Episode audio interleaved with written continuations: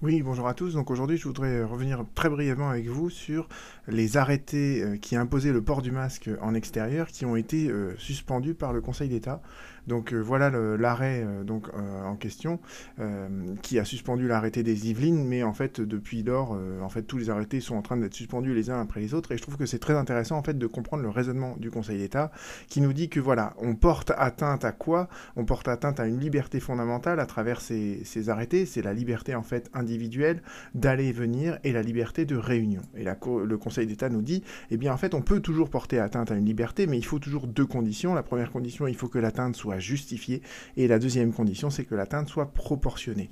Et dans le premier paragraphe de son raisonnement que vous voyez ici, il y a bien la justification qui transparaît. À l'heure actuelle, en l'état actuel des données scientifiques, on ne peut pas exclure euh, qu'il y ait une contamination à Covid-19 en extérieur. Ce qui justifie en fait donc que l'on puisse imposer, théoriquement, on peut imposer le port du masque en extérieur. Cela étant, cela étant, ce risque, quand est-ce qu'il se caractérise? Il se caractérise dans les endroits où il y a une forte concentration de la population et là où on ne peut pas respecter la distanciation physique. Donc en fait, voilà, ça c'est la justification le risque, il existe dans les cas de forte concentration de la population quand on ne peut pas respecter la distanciation physique. Et déjà, à travers cette justification telle qu'elle est identifiée, apparaît déjà le caractère proportionné de la mesure, et c'est le deuxième temps du raisonnement du Conseil d'État qui nous dit, eh bien là, en l'occurrence, ces arrêtés, ils étaient disproportionnés.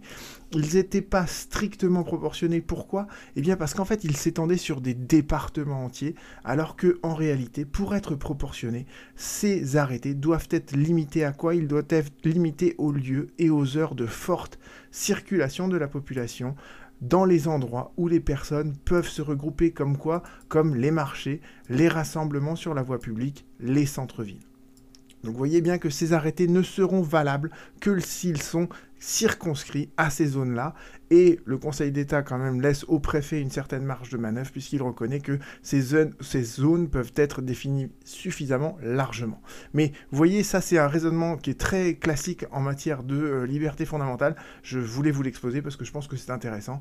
Euh, donc vous comprenez maintenant pourquoi, en fait, pour quelles raisons on peut demander la suspension d'un arrêté qui serait trop large euh, qui, concernant le port du masque en extérieur. Je vous remercie pour votre écoute. On se retrouve très bientôt.